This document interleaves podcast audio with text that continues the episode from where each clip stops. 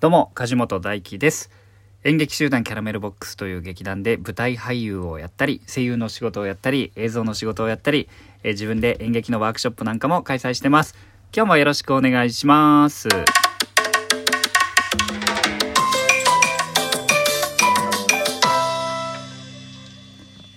で今日は、えー2月のあれ何日だっけ？ちょっと待って、えー2月の11日？木曜日。あ今日祝日なんですね。うん。そうかそうか。皆さんお休みですか、えー僕はね今日も相変わらず、えー舞台の稽古がありますけれども。えーっとですねなんと、すごくありがたいことにですね、たくさん、えっと、お便りをいただいてるんですよ。なので今日はですね、そのお便りを紹介して、質問形式のものもありますんで、えーそちらに答えていたいけたらなというふうに思ってます。あとね、ギフトもね、たくさんいただいてありがたいです、本当に。これ、昨日も言ったんですけど、ギフトはね、あの、メッセージ付きのものとメッセージ付きじゃない、ギフトだけのものがあるんですけど、えーメッセージ付きのもの、お便り付きのものはですね、この、録音しながらもね、確認できるんですけど、ギフトだけのものっていうのはね、あの、出てこないんですよ。なので今日はね、別の端末に写真を撮ってね、ちゃんと記録しましたよ。え昨日言えなかった分も含めて、えーお伝えしていきたいと思いますが、えー、はるかむさんから元気の玉と美味しい棒をいただいておりました。ありがとうございます。あとはですね、DJ 特命さんから美味しい棒をいただいてましたね。ありがとうございます。あと、みかんさんから美味しい棒をいただいてます。ありがとうございます。えー、くつきさんからはですね、コーヒー微糖と美味しい棒をいただいてます。ありがとうございます。もう美味しい棒だらけ。もういや、いいですよ。いくらあってもいいですよ。美味しい棒なんてありがとうございます。あのね、もしよろしければなんかこう一言だけでもポイッと書いていただきますとですね、あの、紐付けできます。紐付けっていうか、なんて言うんだろう。えーこれからね、お便り読んでいくんですけど、えっと、ちょっと試しにというか、あの、紐付けできるんですね。この配信で、そのお便りについて触れましたよっていうお知らせがいくみたいなんですね。なので、えっと、もし、まあ、時間がなくてギフトだけっていう方はね、全然引き続きギフトだけ送っていただいてもすごくありがたいし、嬉しいです。あの、ボーナスコインっていうのがあの、ラジオトークにはありましてですね、1日100コインかな ?100 コイン？100ポイントというか、100コイン支給されるんですよ。自動的にね、皆さんに。で、えっと、使ったらまた次の日100コイン支給されるらしいんですけど使わなかったらそれまでなんですね、え無料コインですね毎日100コイン、えー使えばねえーとまた100コインっていう風に出てきますんであのじゃんじゃんねそれをえーギフトとして使っていただければと思います。あのーもう下心丸出しで言いますけどなんかねそのギフトの数が多ければ多いほどねあのーレコメンドされるというか、え盛り上がってる配信だなっていうことでねおすすめに出てきたりとかしますからあのやる以上はねこうやってあの配信する以上はたくさんの人に聞いていただきたいですしあとはまあこれはあの僕すごく共感したことなんですけどこのラジオトークの井上社長がねこの間あの配信でおっしゃられてましたし、えーおそらくラジオトーク作るきっかけになった理念でもあると思うんですけど、うん、ちょっと正確なことを覚えてないからあの ちょっとあのえっ、と曖昧なんですけどまあこう、えっと収益化できない、えー芸術とか産業っていうのはどんなに良くてもこう衰退していくしかないみたいなことを言われてたんですね。だからまあ産業化できないというかななんていうかすいませんバカなんで言葉が出てこないんですけど、まあ、そそうだよなと思ってやっぱどんなに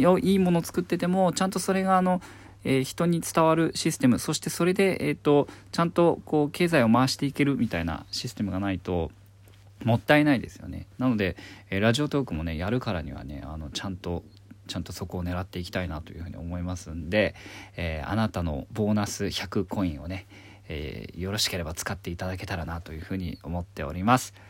もういろんなね面白いギフトがたくさんありますんで覗くだけでもねあの面白いと思いますんでよろしければ覗いてみてください。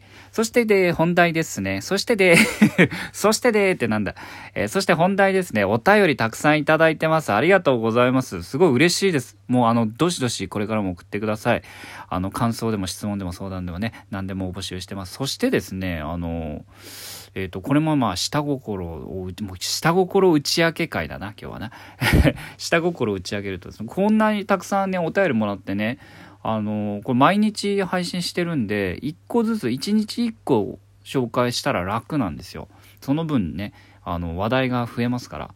でも、あの、そんなことはせず、これから先もですね、皆さんがガシガシお便りをね、送ってくれるという前提で今日いただいているものは今日読んでしまおうじゃないかという、えー、ことですんで、あの、ぜひともよろしくお願いします。一個ずつ紹介してお答えしていきたいと思います。えー、ラジオネーム、ちさとさんからいただきました。ありがとうございます。えー、毎回楽しく聞いてます。お芝居に対する真剣な気持ちが語られていて、とても感動しました。特に自分が出会ってからのお話はそうだったんだと胸に響きました。これからも応援していきたいと思います。ということでありがとうございます。なんとですね、義理チョコとですね、美味しい棒3本と共にいただきました。ありがとうございます。そういう季節ですね。チョコの季節ですか。ありがとうございます。嬉しいです。ね、ちょっとねお芝居に関することベラベラ喋るのちょっと恥ずかしかったりするんですけどいやこれもそれもこれもですねああそういうこと考えてるお芝居やってるんだっていうことをね皆さんに少しでもこう共有しさせていただいてですねお芝居をに興味を持ってもらえたらな劇場に遊びに来てもらえたらなっていうこれも下心ですね。はい、えー、次です。え DJ 特命さんからいただきました。ありがとうございます。質問です。おサンシャイン劇場で舞台を見やすい座席はどの辺りになりますか？逆に舞台からはどの席がよく目についたりしていますか？と。あー、これね、任せてください。もうサンシャイン劇場マスターですからね、もう年中いましたからね、サンシャイン劇場に。もう任せてください。え、まず、舞台を見やすい席。まあ、これね、人によって色々だとは思うんですよ。好みもあるんで。ただ僕は、えー、っと、真ん中ぐらいに通路があるんですけど、えー、通路の1個後ろですね。だから、あの、通路すぐの後方の席の、まあ、できれば真ん中あたりがいいですよね。うん。なぜかっていうと、まあやっぱ近すぎず遠すぎずっていうだけのことなんですけど、あと、前の人より一段高いですし、その通路なんで、ちょっと前の席との間隔があって、全体をあの集中して見渡しやすいなっていうことで僕は好きだったりします。ただサンシャイン劇場ってすごいあの800人900人入るんですけどあのどこからでもねすごく見やすくてあの2階席でもねそんな遠い感じがしないんですよね。すごくあのいい劇場ですよね。はいえー、っと逆に舞台からはどの席がよく目についたりしていますか？いやこれもね実は人それぞれだと思うんですけどあの、僕はで、あもう本当役者それぞれです。全然目に入らないって人もいるし、あの、すごい気になっちゃうって人もいるんですけど、僕はまあね、そこまで気にはしてないですけど、えー、なんならね、全部見えてます。2階席だとちょっと、あの、ちょっと、あの、難しいで、ハードル上がりますけど、1階席後方まで見えてます。あの、あの人眠そうだなとか、くしゃみしたなとか、あっていうところまで結構ねあの気になるというよりすごいあの集中してる時に限ってそういう情報が結構見えあの受信できたりしますねなので油断しないでください はい、DJ 特命さん、えギリチョコ2個と一緒にいただきました。ありがとうございます。ねえ、もう本当ギリチョコ、ギリチョコなんだよね、でもね。残念ながらね。はい、お次のお便り行ってみましょう。えー、ラジオネーム、匿名希望ですさんからいただきました。梶本さん、こんにちは。こんにちは。いつもラジオトーク楽しく聞いています。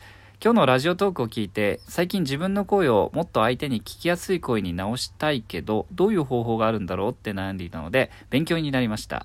私もいろいろとやってみようと思ってます。なるほど。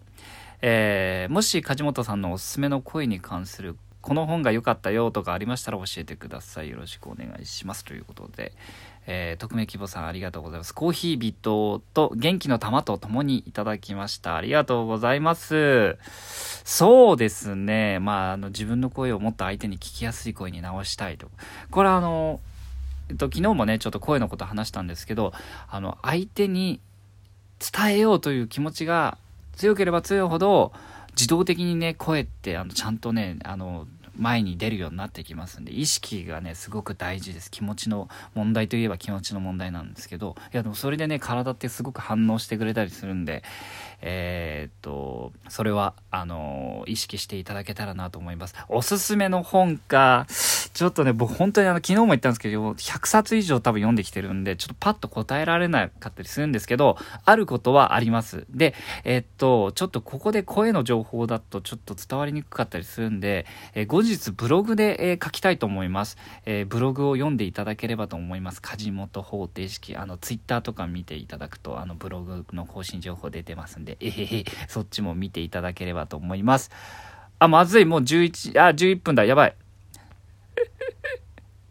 えっと、ラジオネーム、はるかめさんからいただきました。毎日楽しく聞いています。自分の声を好きになる。大事ですね。私は自分の声が割と気に入っています。高い声を出しがちですが、低い声が魅力的だよと言われたことがあり、低い声も強化しようと思って取り組んでいます。元気の玉と美味しい棒と共にいただきました。ありがとうございます。嬉しいです。